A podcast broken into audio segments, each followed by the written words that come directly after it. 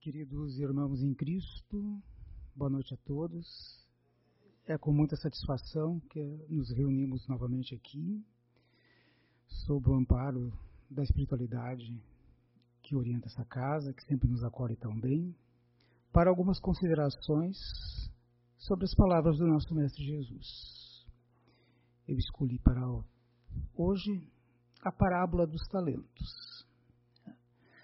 No capítulo 16 do Evangelho segundo o Espiritismo, os espíritos benfeitores tratam da relação do homem, espírito encarnado, né, com a materialidade, com as coisas desse plano físico, com o querer, com o possuir. Né? Então, logo no início, são citadas uma série de parábolas que têm a ver com essas situações. Né? E eu escolhi a parábola dos talentos. Uh, todos nós lembramos, né? A parábola era uma forma que o Mestre Jesus tinha de passar os seus conhecimentos, os seus ensinamentos para aquela população de pastores, pescadores, de pequenos artesãos, que não estavam afeitos a grandes conhecimentos. Então ele usava a realidade, o cotidiano daquelas, daquelas pessoas com histórias muito simples. Né? E essa parábola dos talentos, né, vamos recordá-la, ela nos traz a história de um senhor muito rico, muito poderoso, que tem que se afastar de sua terra por um motivo qualquer, uma viagem. E ele escolhe três de seus servos para confiar seus haveres, suas posses. Para um, ele dá cinco talentos. Para o segundo, ele dá dois talentos e para um terceiro ele dá apenas um talento. Vamos lembrar que o talento, né, que para nós tem o sentido de habilidade, né, de engenhosidade, de aptidão para alguma coisa, era uma unidade monetária, uma unidade de peso e de valor em dinheiro. Era a mais alta das unidades de dinheiro de, que se usava no mundo romano. Né? Para ter uma ideia, um talento equivalia a cerca de 20 anos de salário de um trabalhador. 20 anos de, um traba de trabalho. Ou seja, uma pessoa naquele mundo, né, o, o, as pessoas que recebiam pelo trabalho eram muito poucas. A maior parte da população era escravizada mesmo e não recebia nada. Mas havia alguns que tinham o seu trabalho remunerado. Esses né, ganhariam então cerca de um valor tão, tão pequeno que para atingir um talento seriam necessários 20 anos. Imagina, é, é muito dinheiro, né? Passar 20 anos trabalhando, acumulando dinheiro sem gastar em nada, para depois, no final, ter um talento. O talento, então, era moeda forte, era poderosa mesmo. Né? Na Idade Média, a palavra se transforma em thaler, que depois está na origem da, do termo dólar. Para vocês terem uma ideia, né? o dólar né? vem lá dos talentos. Então, o, quando eu de, comecei a ler essa parábola, a primeira vez que eu li, eu achei muito injusto. Né? Por que, que esse senhor fez tamanha diferenciação entre os valores, né? Por que, que ele não distribuiu de uma maneira mais equânime? Né? Por que tamanha discrepância? Eu achei aquilo muito injusto. Né? Mas passa-se o tempo, então voltamos à parábola, né? passa-se o tempo e o Senhor volta e ele pede uma prestação de contas. Ele quer saber como os seus servos se comportaram com esse dinheiro nas mãos. Então ele chama o primeiro, aquele que recebeu cinco talentos, e ele responde: Mestre, com os meus cinco talentos, eu agi e consegui outros cinco. Então agora eu te apresento dez. O senhor fica super feliz, né? Sim.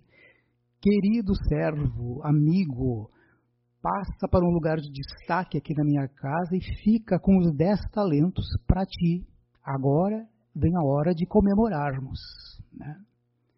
O segundo dos servos dirige-se a ele também né? diz: Senhor, com os dois talentos que tu me concedeste, eu consegui produzir outros dois. Então agora eu estou te entregando quatro talentos. O, o senhor fica feliz também, igualmente feliz, e diz: Querido servo, agiste bem, passa para o lado da onde está preparada a festa, porque tu mereces, e fica com esses quatro talentos. Nesse momento chega o terceiro deles, aquele que tinha um talento. E ele diz: Senhor, eu conheço o teu poder, eu sei da tua severidade, e eu fiquei com medo de desperdiçar este talento. Então eu não fiz nada com ele. Eu enterrei, esperando a tua volta, e agora estou te devolvendo um talento. O Senhor ficou furioso. Disse: servo indolente, inútil. Não podia, não fizeste nada com o que eu te dei. Se tu não tinhas capacidade, ao menos colocasse no banco para render algum juro. Então, some da minha presença. Vá para um lugar de sofrimento, porque tu não mereces estar aqui. E esse um talento que te concedi, eu estou tirando de ti e atribuindo àquele que tem os dez. Mas no momento eu achei isso muito injusto. Né? Puxa, por que tamanha crueldade com essa pessoa?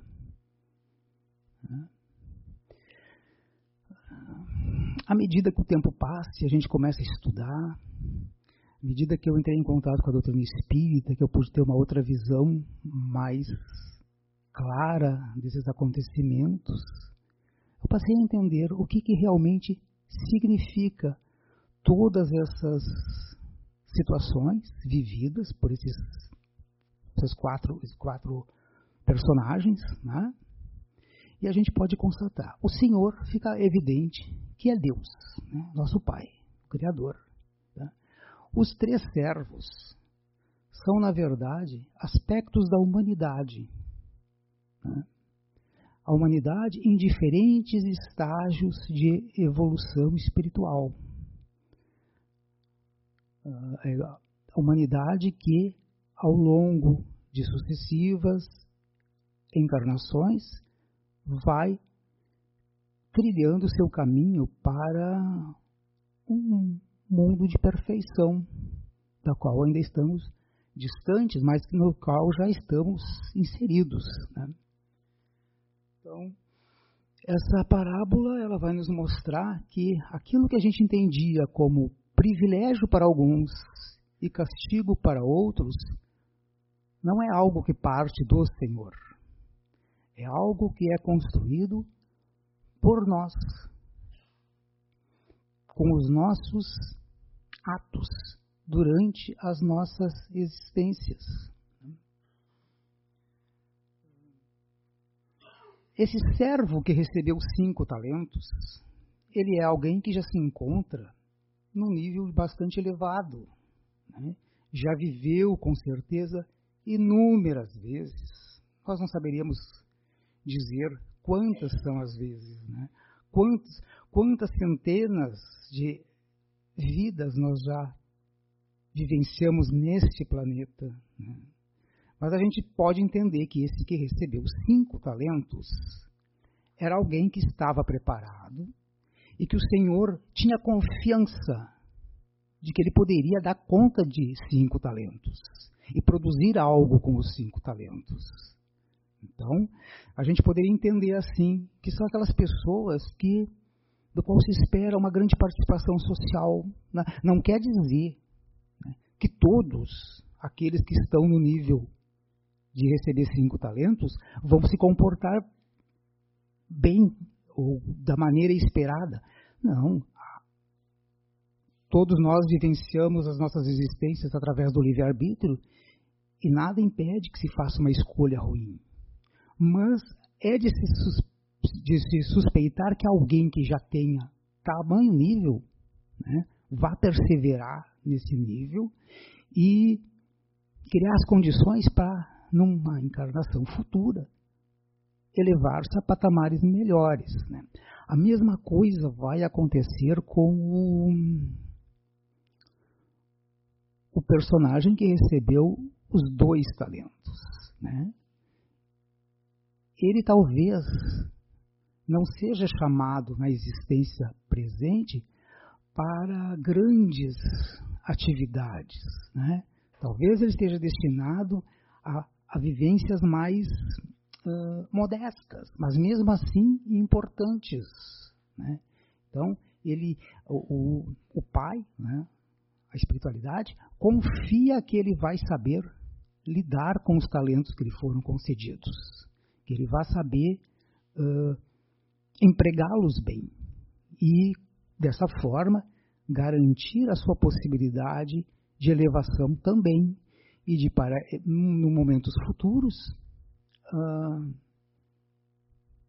merecer uma nova existência com mais progresso, né? porque ele já acumulou mais conhecimento, mais sabedoria e cada vez se aproximando mais da, dos destinos a que todos estamos merecedores, todos somos merecedores. Né? E agora, o primeiro, o terceiro, aquele que recebeu apenas um talento, né? pode-se entender que é um espírito ainda no início de seus desenvolvimentos. Né? Ele ainda não pode hum, almejar uma participação muito elevada, mas ele tem condições de já se melhorar, de, de, de progredir por si. Né? Então, esse, esse servo, a preocupação que ele deve ter é com ele, é em adquirir virtudes nessa existência.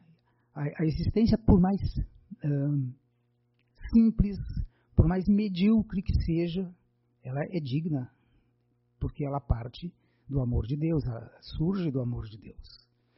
Então, esse, esse servo, né, o que se espera dele é que ele produza algo. Se ele ganhou pouco, que ele produza um pouco, mas que ele produza. Esse, esse, esse produzir seria o quê? Adquirir virtudes, melhorar-se. Né? para daí, no momento seguinte, almejar. Momento, quando eu falo em momento seguinte, seria uma encarnação vindoura. Almejar posição melhor. Né?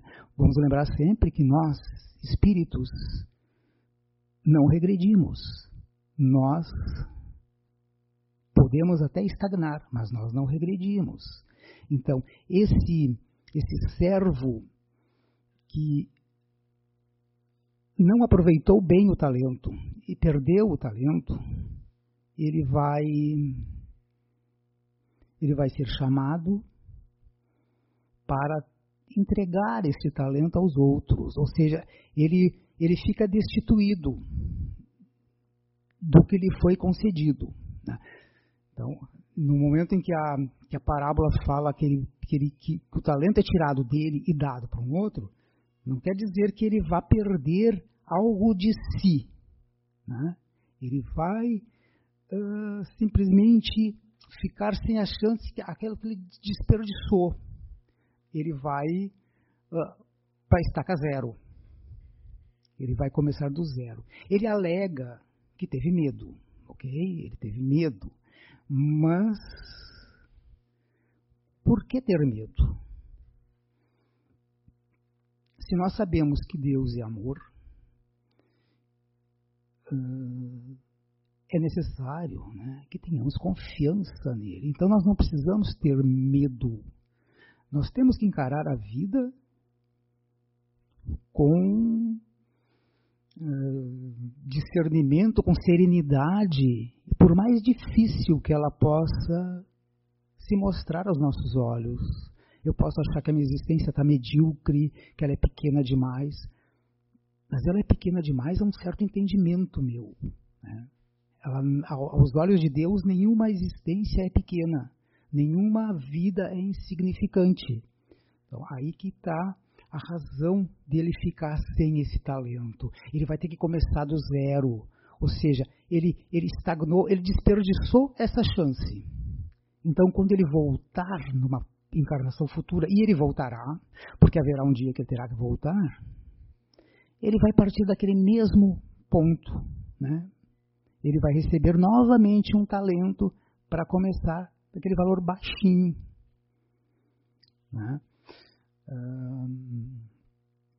no livro Fonte Vida, que é onde eu usei para me inspirar hoje, né? o Emmanuel nos fala a respeito desse medo. Né? E é um algo tão bonito que eu peço permissão para ler. Tá? Eu, geralmente eu não, não interrompo com leituras, mas isso aqui é tão interessante para vocês verem como é, é significativo, como isso é incisivo, tá? que eu vou ler. É a lição 132 do Fonte Viva. O Emmanuel nos diz assim: E tendo medo, escondi na terra o teu talento. Na parábola dos talentos, o servo negligente atribui ao medo a causa do insucesso em que se infelicita receber a mais reduzidas possibilidades de ganho, contar apenas com um talento e temer a lutar para valorizá-lo. Quanto aconteceu ao servidor invigilante da narrativa evangélica, há muitas pessoas que se acusam pobres de recursos para transitar no mundo como desejariam. E recolhem-se à ociosidade, alegando medo da ação, medo de trabalhar, medo de servir, medo de fazer amigos, medo de desapontar, medo de sofrer, medo da incompreensão, medo da alegria, medo da dor. E alcançam o fim do corpo como sensitivas humanas, sem o mínimo esforço para enriquecer a existência. Na vida, agarram-se ao medo da morte. Na morte, confessam o medo da vida. E, a pretexto de serem menos favorecidos pelo destino, transformam-se gradativamente em campeões da inutilidade e da preguiça se recebeste, pois, mais rude tarefa no mundo, não te atemorizes à frente dos outros e faze dela o teu caminho de progresso e renovação.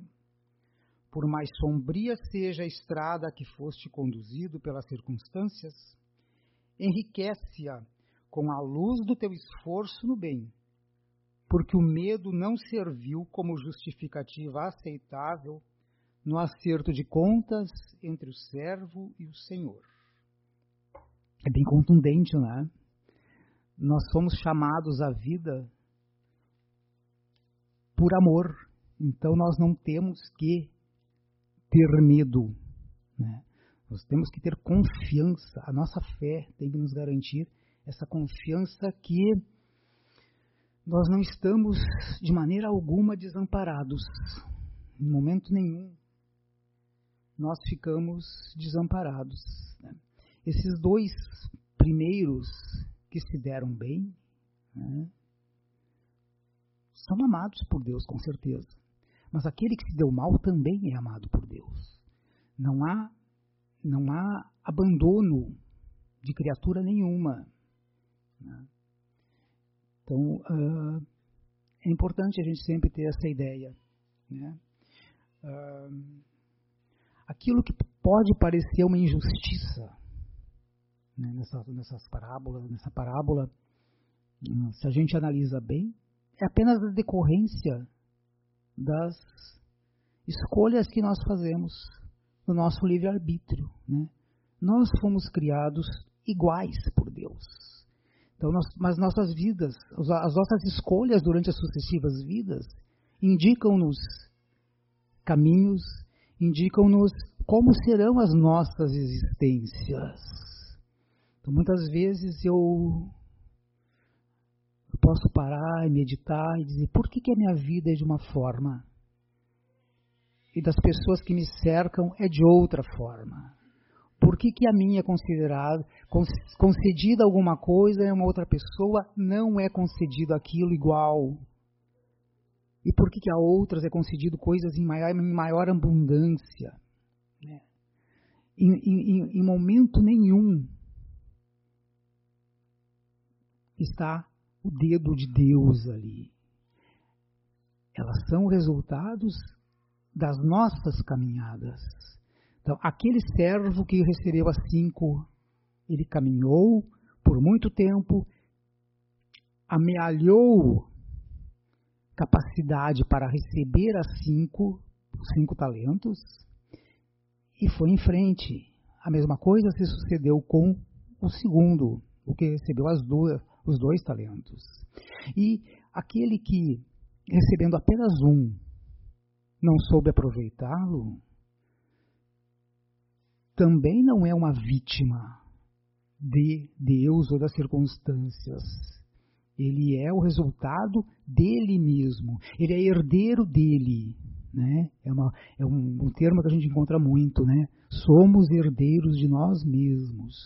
As nossas, as nossas caminhadas né, vão resultar em vivências que nós teremos que administrar, de que nós seremos os responsáveis. Eu não posso, de maneira nenhuma, ah, acusar Deus de ter me abandonado, de ter privilegiado meu irmão. Não. Né? Eu, eu fiz uma escolha. A minha destinação é a mesma. A destinação desses três servos é a mesma. Todos os três estão destinados a uma perfeição relativa em algum momento. Talvez esse nosso irmão que recebeu um talento e não o aproveitou, tenha que caminhar mais, tenha que passar por mais situações para aprender, para adquirir as coisas que os outros já adquiriram. Né? Mas de um momento nenhum nós poderíamos dizer que ele foi abandonado. Né? As benesses de Deus elas são distribuídas para todos e de uma forma compatível com a necessidade momentânea de cada um. Né?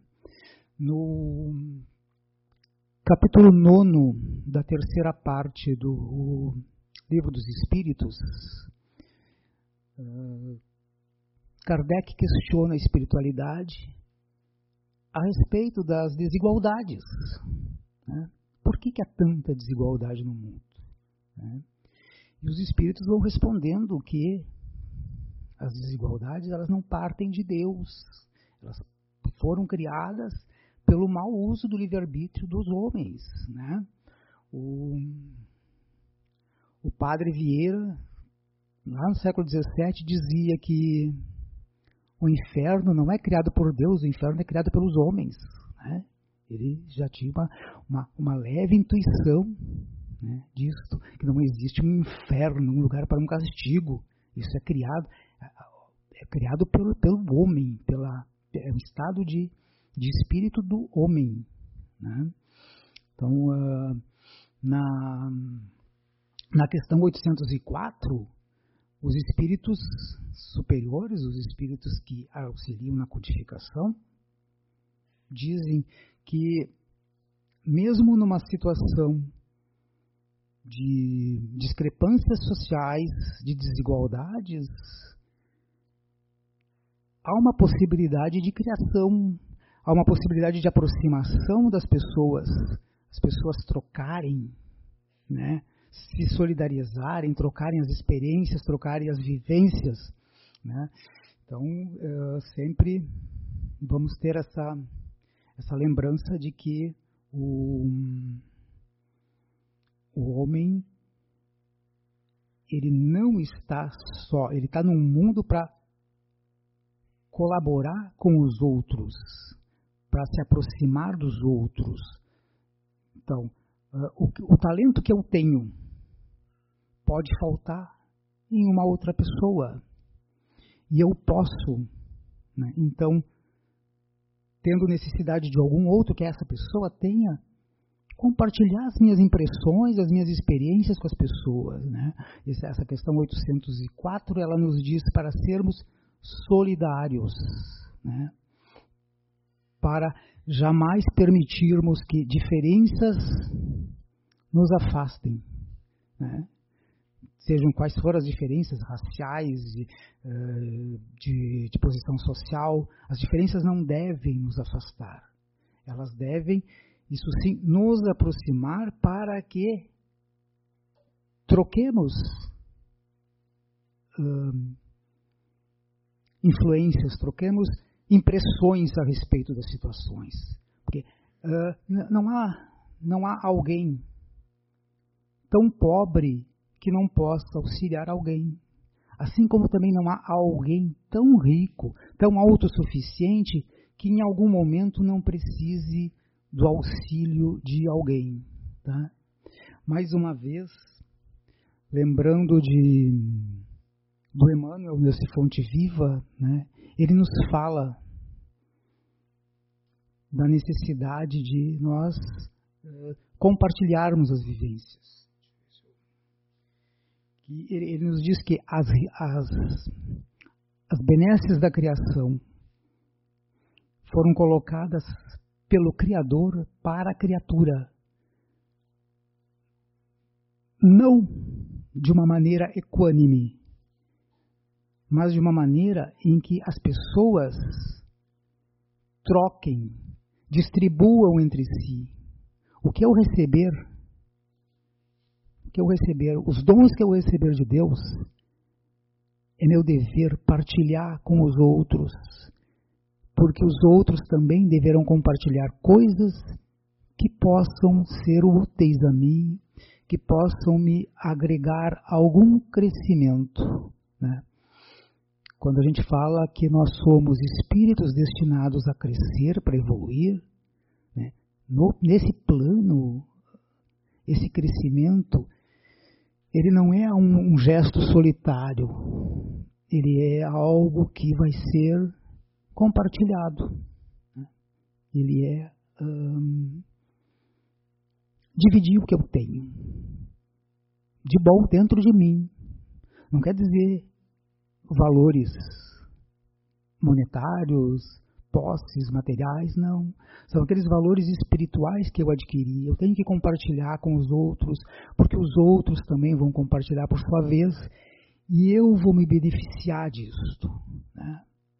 A, a, evolução vai ser então assim, né? solidários, né? com todos nós da maneira que for possível. Né? Não, não se fala em, em abrir mão de coisas materiais, ou não. É simplesmente se colocar à disponibilidade para convívio, para, para troca de, de conhecimentos. Né? O que o que tem em mim que não tem nos, nos outros, que falta aos outros, eu posso dar. Assim como eu espero que quem tem algo que eu não tenha também possa me auxiliar, me ajudar. Né? A caminhada se processa dessa forma. Então vamos sempre ter essa ideia na cabeça, né? Aquilo que eu imaginava que era uma grande injustiça, né, essa divisão tão desigual como a letra da palavra da, na parábola nos mostra, na verdade não tem nada de desigual. Ela simplesmente é um reflexo da realidade. Aquela realidade que nós construímos, que fomos nós que construímos, não foi Deus que construiu os nossos destinos. Né? Não existe isso. Nós não estamos destinados a um bem ou a um sofrimento, né? a perdição ou a salvação. Não. Tudo isso, gente, a gente constrói. Constrói. E, graças ao conhecimento que a doutrina espírita nos dá, a gente sabe que essa construção, por mais que demore, no futuro ela vai nos garantir o estado angelical. Nós todos, um dia, não se dá, não se tem como precisar quanto, quantas centenas ou milhares de encarnações precisaremos, mas todos nós estamos destinados a nos tornar anjos. Era isso, eu agradeço pela atenção e peço aos espíritos de luz que nos orientam que sempre nos preservem de acordo com os ensinamentos do Mestre Jesus. Obrigado.